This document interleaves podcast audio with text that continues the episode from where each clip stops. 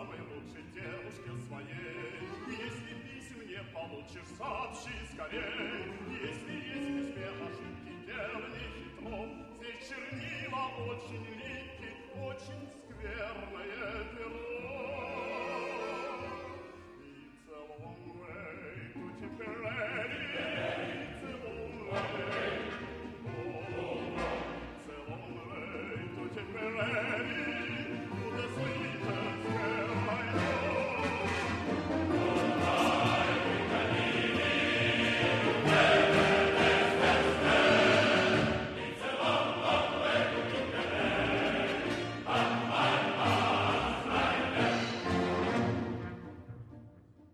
Buenos días, esto es Blistocast, no es Histocast, pero casi.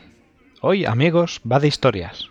Pues como en Histocast somos gente de honor, hoy os traemos otro puñado de vivencias de las correrías de nuestro corsario español, Alonso de Contreras, que ya tratamos en un lejano Estíocast 20, pero que por ser tantas, solo podemos tratar unas pocas por vez. Así que yo ho ho, una botella de ron y si os parece, comenzamos. Bueno, ¿qué os parece si para empezar nos ponemos un poco en contexto? Si recordamos, Alonso de Contreras era un chiquillo con buena tendencia a las peleas, que a los 13 años ya había apuñalado a un compañero de pupitre, y para evitar mayores penas e incapaz de sentir interés por trabajos pacíficos, tomó las armas para servir al rey. Esto es, participar en peleas, y, eh, hacerse soldado y participar en corso. Ya desde muy joven, hablamos de esta edad en torno de 14 años el día que empe- 14 años empezó a servir al rey, participa ya en incursiones en Grecia, ya trabaja con la rodela y la jineta, una pequeña lanza corta. Él se mete en las primeras peleas y huye a Malta por perder el botín de su señor.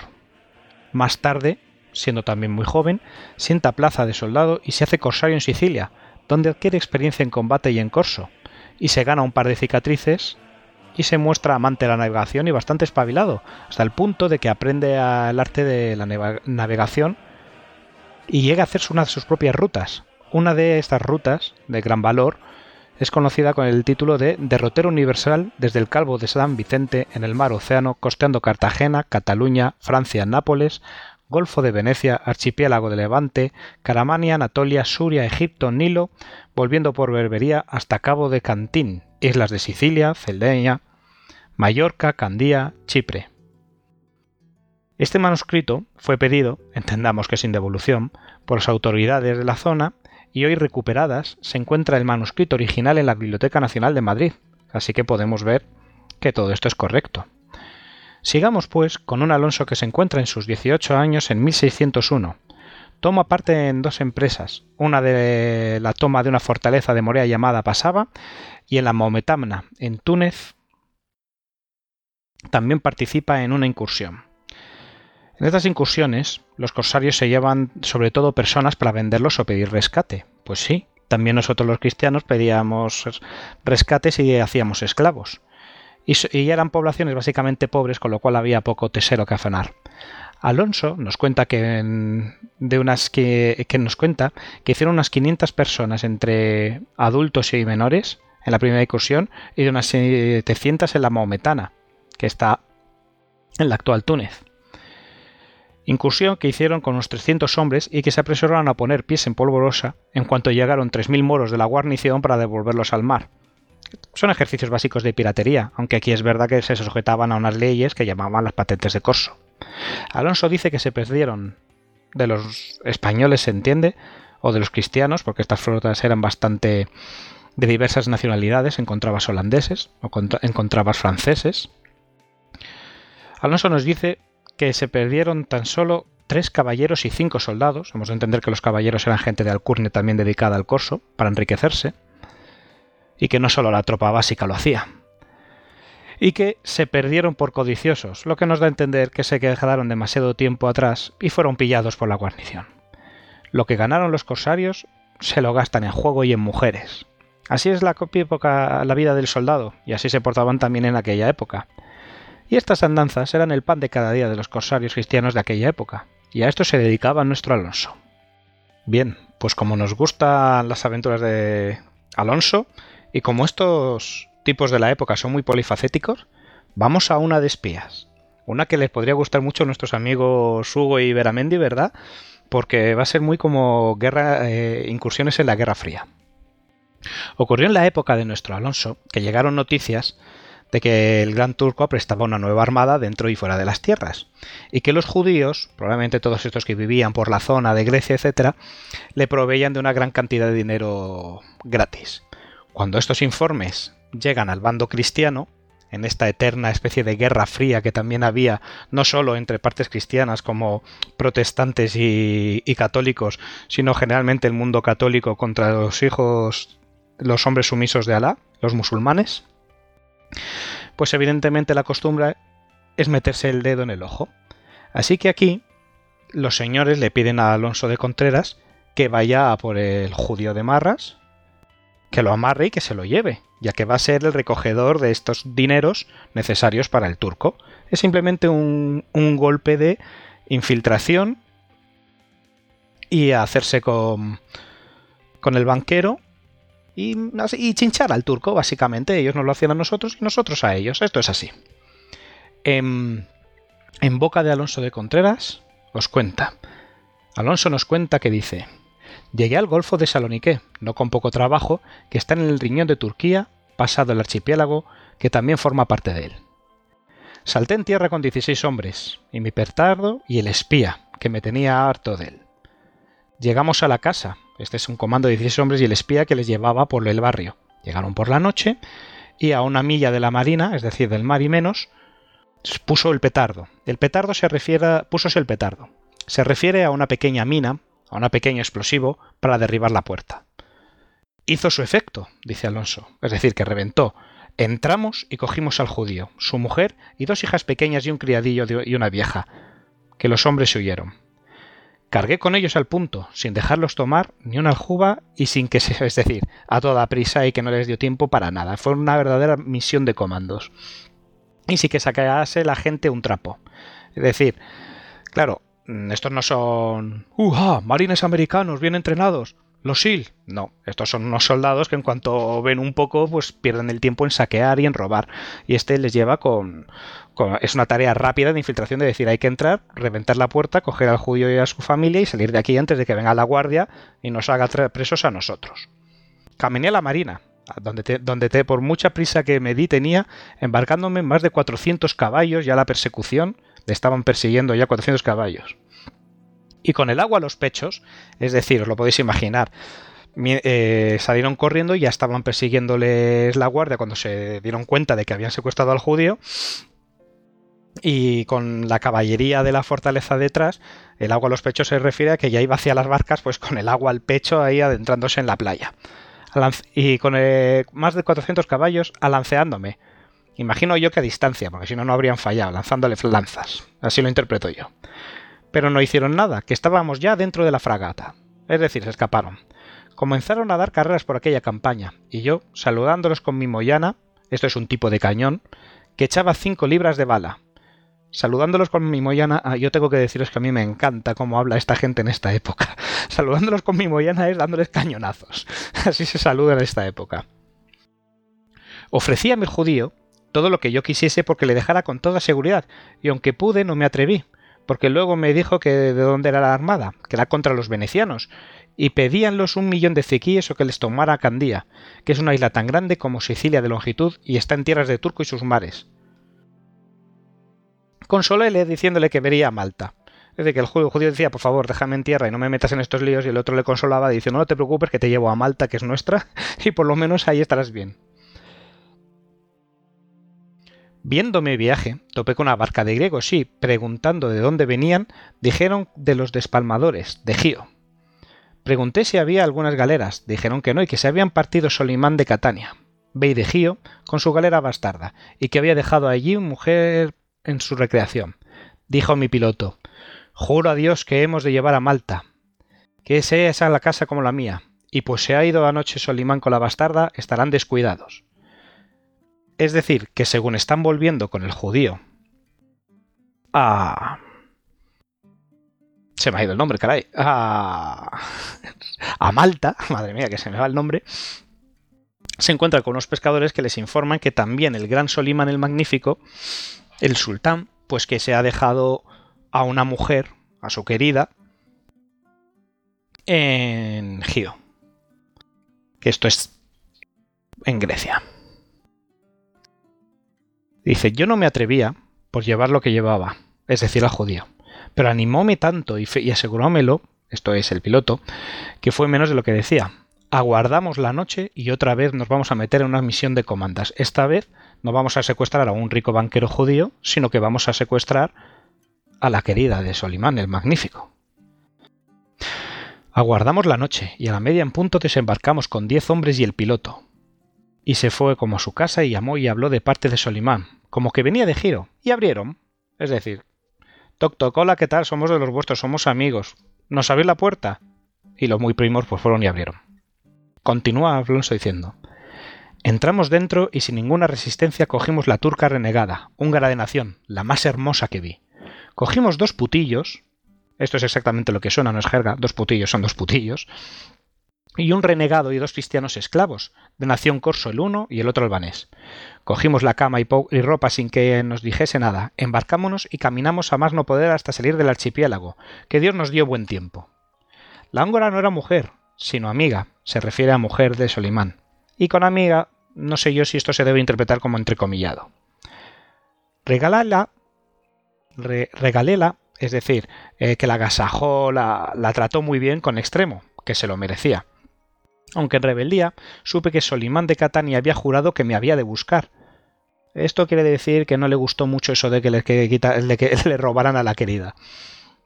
Y dice, y esto es buenísimo, dice, supe que Solimán de Catania había jurado que me había de buscar. Cabrón, que te has llevado mi mujer. y, encogiéndome, había de hacer a seis negros que se holgasen con mis asentaderas pareciéndole que yo me había amancebado con su amiga, y luego me había de empalar. No tuvo tanta dicha en cogerme, aunque me hizo retratar y poner en diferentes partes de Levante y Berbería, para que si me cogiesen le avisasen estos retrasos. Supe los había llevado de Malta cuando llevaron la húngara y los putillos rescatados, que fue el segundo año, siendo proveído por el rey de Argel, que encogiéndome había de hacer a seis negros que se holgasen con mis asentaderas, y que luego me había de empalar. Bueno, ¿vosotros qué creéis? Debía de estar enfadado el, amigo Solimán. En fin. Sigamos con otra historia de Alonso. Narrando las historias de Alonso de Contreras, quien se lee la, no, la, novela, iba a decir, sus memorias, eh, pues se da cuenta que es todo un inventario, un recital de luchas y peleas que de verdad no tiene desperdicio. Y como evidentemente no tenemos tiempo ni se trata de iros haciendo un relato absolutamente de todas las memorias, pues aunque parezca contrario al interés de una narración, que suele gustarnos siempre más la acción, yo también quería traeros al caso algunas cosas que no son precisamente de acción. Aquí damos un pequeño salto en el tiempo. Alonso debe ser muy joven, eh, debe de estar en poco menos de los 20, y ya es alférez. Ha sido capitán de fragata varias veces, o ha estado al, mando de una fragata en varias características de corso. Tiene una gran experiencia a sus, a sus espaldas pese a su juventud. Y ha empezado a hacer también pues sus pinitos en tierra, en el ejército de tierra. En aquella época es todo lo mismo. Y aquí nos vamos a un poco más adelante, en el que vamos a tratar de una circunstancia que se da muy concreta, y es que Alonso también sufre de amores y, cómo se llevan estas cosas en, esa época. Porque nuestro amigo Alonso, aparte de amancebarse de vez en cuando con la Kiaka y con alguna señora que ya hablaremos quizás en otro momento, bueno, una, una situación de amores que me parece curiosa. El casamiento de Alonso, que dice, le mi compañera y enviaróme a Monreal estaba yo entonces de buen mocetón y galán, que daba envidia. En la calle por donde entraba de Monreal vivía una señora española, natural de Madrid, viuda de un oidor con quien vino casada. Era hermosa y no pobre, y siempre que pasaba por allí la veía en la ventana, que me parecía estaba con cuidado, es decir, que se presentaba que, a, a ser vista. Supe quién era y envié un recado, que yo era de Madrid, que si a su merced la podía servir en algo, que me lo mandase, que más obligación tenía yo, por ser de su tierra que no otros. Qué forma de cortejar y de presentarse en la época, ¿verdad? Como se nota que no tenían Tinder. En fin, agradeciómelo y dio licencia de que la visitase. dio licencia de que la visitase. Hícelo con mucho cumplimiento y regalábala con frutas de Monreal, que son las mejores del reino. De lance enlace tratamos de amor y de matrimonio, aunque diferente estado él haberle tenido con un letrado y oidor, con Fausto, o con un soldado que no tenía más de cuatro golillas, es decir, que ya venía de clase alta, era viuda de una persona de letras que cobraban bien, y a la fin de cuentas, aunque alférez, era un soldado pobre.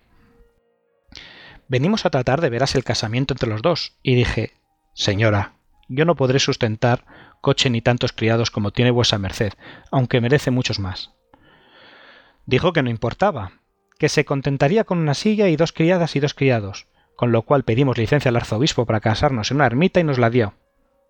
Es decir, la cortejó, se quisieron y se casaron.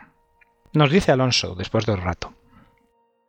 Estuvimos casados con mucho gusto más de año y medio, queriéndonos el uno al otro, y cierto que era tanto el respeto que la tenía que, a veces, fuera de casa, no me quería cubrir la cabeza delante ella, tanto estimaba, tanto la estimaba.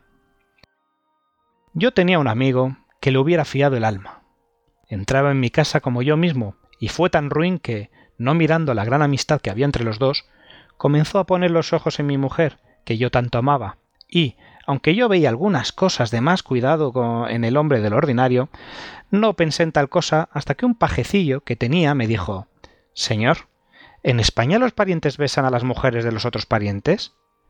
Dije, ¿por qué lo dices? Y me respondió porque fulano besa a la señora y le, y le mostró las ligas.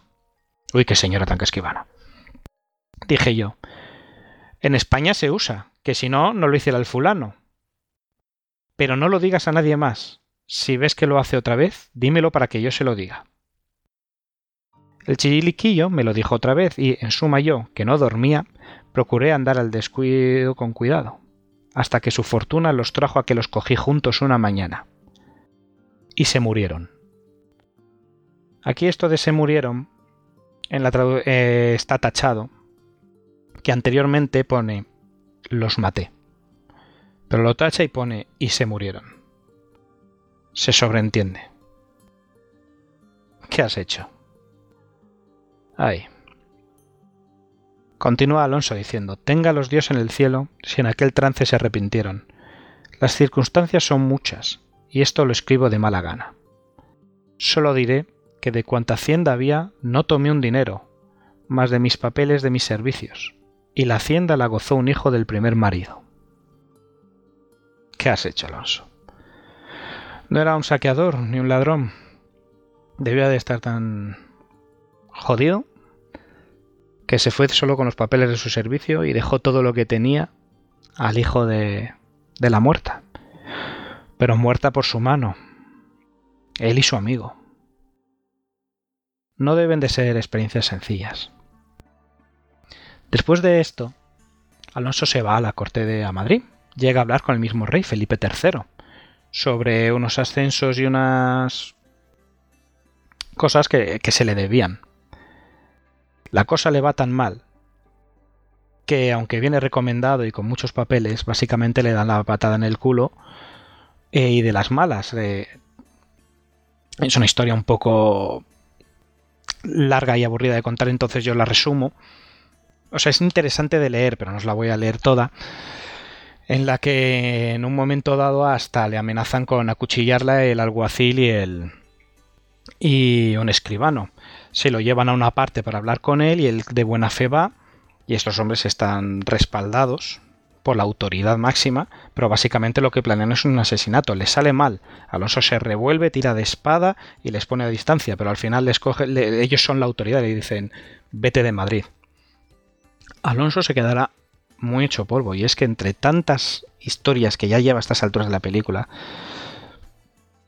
tantos sinsabores, tantos fracasos, pues yo creo que al final ya con esto sumado a lo que le pasó con esta mujer y con su amigo, toma una decisión y es hacerse ermitaño. Alonso toma la ermita, toma un hábito de monje y te va contando que consigue los permisos. Hay mucha gente que se lo desaconseja, que quiere prohibírselo porque le sabe nombre de acción, saben que además es un hombre con un gran bagaje y les parece una pérdida para el servicio militar. Pero bueno, él está decidido y con la bendición, con las cartas de recomendación de algunos caballeros de San Juan que, que le conocen y de Malta y la gente de la que ha ido haciendo migas pues consigue permiso del obispo. Eh, los propios que le recomiendan le piden al obispo que, le convenzca de lo contrario. El obispo lo intenta, pero como este hombre es muy tozudo, aunque sea muy joven, es muy tozudo, pues al final consigue la ayuda para hacerse una pequeña ermita y te cuenta que durante un tiempo se dedica a vivir solamente de ajos eh, cebolla y un par de hierbas así cocidas y que de eso vive y de mendigar y, y luego se va al monasterio, abandona la ermita para ir a confesión solo y a comer con otros monjes de vez en cuando. Tiene unos líos más, pero nada más. Ahí jura Alonso que se habría quedado para siempre de ermitaño si no le hubiera sacado las malas. Pero yo me pregunto qué hace. Bueno, no me lo pregunto. Yo creo que todos podemos entender que llega un momento en que una persona, incluso siendo joven, ya con las manos tan llenas de sangre, con tantos sinsabores y con tantas cicatrices en el cuerpo y en el alma, es normal que busque un poco el respiro espiritual. No lo logrará. Por una historia anterior, Alonso es acusado de hacer un levantamiento de los moriscos cuando estaban a punto de ser expulsados de, de España, en la que el gran levantamiento. Y y la policía iba a decir. Y los alguaciles le prenden y le llevan a Madrid para el interrogatorio. Pero esto es otra historia. Vamos a buscar alguna un poquito más entretenida. Bueno, pues yo no sé qué me pasa, pero creo que vamos a contar otra de amores. Esta, un poco previa a aquella que contamos de, de cuando se casó. Ocurría que ya por aquella época nuestro amigo Alonso ya era alférez. Y en Granada se llega a enfrentar a un alguacil que era un auténtico villano de película. Eh, por lo visto se dedicaba a intimidar a la gente, a robarles y a utilizar su rango para abusar y explotar comercios y, exprimir a las personas. Ocurría esto también con un burdel del, del, lugar. El caso es que cuando por unas circunstancias X Alonso llega al sitio, se las ve con este alguacil que pretende que se quite un jubón por las buenas intimidarle y robarle su jugón y decir, dame tu, básicamente dame tu jugón, que aquí estoy yo y soy muy macho. Total, que cruzan espadas, como una película de los mosqueteros, y Alonso gana. Y se las ve más, varias veces más con el con este alguacil malvado, pero como Alonso también tiene un cargo, es alférez y tiene amigos, pues acaba ahuyentándolo, acaba venciendo. De todo esto sale una mujer prostituta que se llama Isabel, que aunque está bien considerada, viene a ser algo así como una prostituta de lujo, pues se enamora de nuestro galante alférez, joven, valiente como D'Artagnan, y con alférez deciden, se enamoran, se enamoran y se van juntos. Eh, porque es en aquel tiempo costumbre de que los soldados se pueden llevar a sus queridas a las zonas donde tienen que desarrollar su acción y ya les ponen un pisito o alguna estancia más o menos humilde. La mujer estaba más o menos acomodada, pero debió de enamorarse tiernamente de Alonso porque le siguió. Pues un poco más tarde de esto, te cuenta Alonso, que nos cuenta lo siguiente. Dice, mi capitán deseaba holgarse con la mujer que yo llevaba, es decir, que deseaba acostarse con ella. Y aunque se lo había hecho saber con recados a la mujer, no pudo conseguir nada, que tan buena se había hecho siendo tan mala. Con siendo tan mala no tenemos que entenderlo como literal, se refiere sencillamente a que se dedicaba a la prostitución y ahora fijaos que recatada es que no quería poner los cuernos a su marido ni con un capitán, que era un hombre de más prestigio. Y llegando a un lugar que se llama el Almedralejo, después de alojada la compañía, que era casi noche, cené y mandé a acostar a la mujer, que iba preñada en tres meses, es decir, que estaba de buena aventura desde hacía ya tres meses. Podemos presuponer que del propio Alonso envióme a llamar el capitán y dijo Vuesa merced tome ocho soldados y vaya al camino de Alange, y estés emboscado, porque por ese camino se han de huir esta noche cuatro soldados que lo, que lo sé cierto por aviso que me han dado. Yo le creí, y, mandando ensillar una jaca que tenía, me partí dejando acostada a la mujer. Es decir, el capitán le pide a Alonso que se vaya con los hombres porque sabe que va a haber cuatro desertores, y a los desertores hay que darles un buen collejón.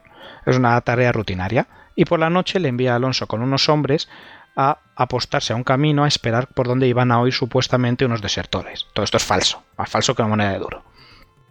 Y dicen, y sabiendo el capitán que yo era partido, que se había ido, se vino a mi posada y entró a visitar a la Isabel de Rojas, que así se llamaba la mujer, y de lance en lance quiso echarse con ella. La mujer se resistió. Se resistió tanto que la obligó a dar voces y al capitán, como vio esto, arrebató un mayo, arrebató de un mayo, que es un tipo de juego que, eh, que tenía en el aposento, y arrebató un mazo y le dio tantos palos que fue menester entrar la guarda, los gritos que debió dar la, la propia mujer, y el huésped mismo, es decir, eh, el huésped también es el, el hospedero, a quitársela. Fue de suerte que luego quebró en sangre y malpidió y malparió dentro de tres horas, es decir, abortó. Le pegó tal paliza el capitán a mazazos a la buena mujer que la mujer abortó. Abortó al niño de tres meses. Continúa Alonso diciendo, yo, descuidado en el campo, en la tarea que le habían encomendado, aguardando los que se huían, vi que ya no había dos horas hasta el día y dije, Señores, vámonos, que hasta que basta de burla si es que me la ha hecho el capitán, porque si habían de huir debía de ser la primera noche. Es decir, que se ha pasado toda la noche apostado en el camino esperando esos desertores que ha dicho su capitán, mientras que el capitán estaba haciendo pues lo que os acabo de relatar, intentando violar a la mujer y cuando se resiste le pega una paliza. Alonso vuelve y continúa y dice, llegué a mi casa ahí, entrando en la aposente, hallé quejándose Isabel. Pregunté que qué tenía, y díjome que aquella tarde había caído del pollino y que había quebrado en, sangre y aún mal parido. Es decir, que se había caído del burrito y que ah, había roto aguas y abortado. Y tuvo un aborto. A esto vi que andaban algunos soldados hablándose al oído y dióme alguna sospecha. Apreté a la mujer a, que, a la mujer y dije que me dijera la causa. No fue posible, sino lo dicho. Es decir, que intentó decir a la mujer, dime la verdad que a mí esto me suena a bola. Pero la mujer no quiso. Yo creo que típica circunstancia, quizás un poco de miedo a ser abandonada, quizás un poco temiendo lo que iba a pasar luego, y es que Alonso es alférez, el otro es capitán, y probablemente quisiera cuidar y evitar que Alonso cometiera una locura. Salí acá afuera y llamé a un soldado de quien me fiaba y preguntéle si había habido algo. Respondió Señor, tan gran bellaquería no es posible que se calle. Aquí llegó el capitán y ha puesto a la señora Isabel como está por ser mujer de bien. Es decir, que la zumbó por, por portarse bien. Y sigue el soldado. Y voto a Dios que yo ni mis camaradas no, hemos de estar mañana a estas horas en la compañía, que a él no le conocemos. Con conocemos se refieren a reconocer, es decir, un bellaco así no puede ser nuestro capitán que vuesa merced, se refiere a Alonso, nos sacó de nuestras casas, refiriéndole a que fue con él con quien han trabajado y quien les reclutó. Díjeles, Alonso les dice, vuesa merced se reporte, que si el capitán ha hecho algo, Isabel le debió dar ocasión. Es decir, aquí Alonso les está diciendo, a lo mejor es que la mujer se ofreció, pero yo que, si os leéis toda la novela, os fijaréis muchas veces en que Alonso juega así con la, muchas veces juega con la psicología de la gente para intentar averiguar realmente lo siguiente que le va a decir. Es retórica fácil para conseguir que el otro te diga todo. Porque el soldado responde, no, voto a Dios, sino porque no se quiso echar con él. Es decir, que no, que la mujer fue honrada y ahora Alonso ya lo sabe. Dice, con esto mandé echarse en cebada la jaca y compuse un pormanteo un pormanteo es una maleta que se cierra con cordones. Dice, con un poco de dinero y mis papeles. Es decir, que Alonso pide un caballo y hace las maletas. Lo primero, tranquilo. Y fuime en casa del capitán, que ya amanecía, y llamé a la puerta. Respondióme un criado flaco, que se llamaba Claudio. Díjome que su amo dormía, que no le podía despertar. Dije que había un correo de Madrid, con que avisó a su amo y dijo que aguardasen. Vistióse, no del todo, y mandó que entrase. Entré y, empuñando la espada, le dije que era ruin caballero en lo que había hecho y que le había de matar. Él metió mano a una espada y broquel. Pero el broquel ya sabéis que es un tipo de escudo pequeño, redondo, con el que, más que detener como si fuera el escudo de un gran legionario romano, lo que haces es desviar, como si fuera un gran guante de boxeo. Desviar las estocadas. Bien, él metió mano a una espada y broquel, pero como la razón tiene gran fuerza, Aquí Alonso viene a decir un poco esta idea mística de los duelos de Dios, ¿no? El que tiene la razón, el que lleva la verdad de su mano suele ser el ganador. Pero como la razón tiene gran fuerza, le di una estocada en el pecho que di con él en tierra. Dijo, ¡ay, que me ha muerto! El criado quiso ayudar, pero no le valió, que al salir se llevó un trasquilón en la cabeza, es decir, que también le pegó un, espadazo en la cabeza al, otro. Tomé mi jaca y fuime camino de Cáceres, donde tenía unos amigos caballeros del hábito de San Juan, y contéles el caso. Avisaron luego al comisario, que vino volando, y bueno, aquí Alonso se va a meter en, en muchos líos y juicios, con muchas personas que le van a tener que avalar porque ha hecho uno de los crímenes más grandes, que es herir a, a un oficial superior pero me parecía una historia muy digna de ser contada. Yo creo que para la próxima vez contaremos algunas más.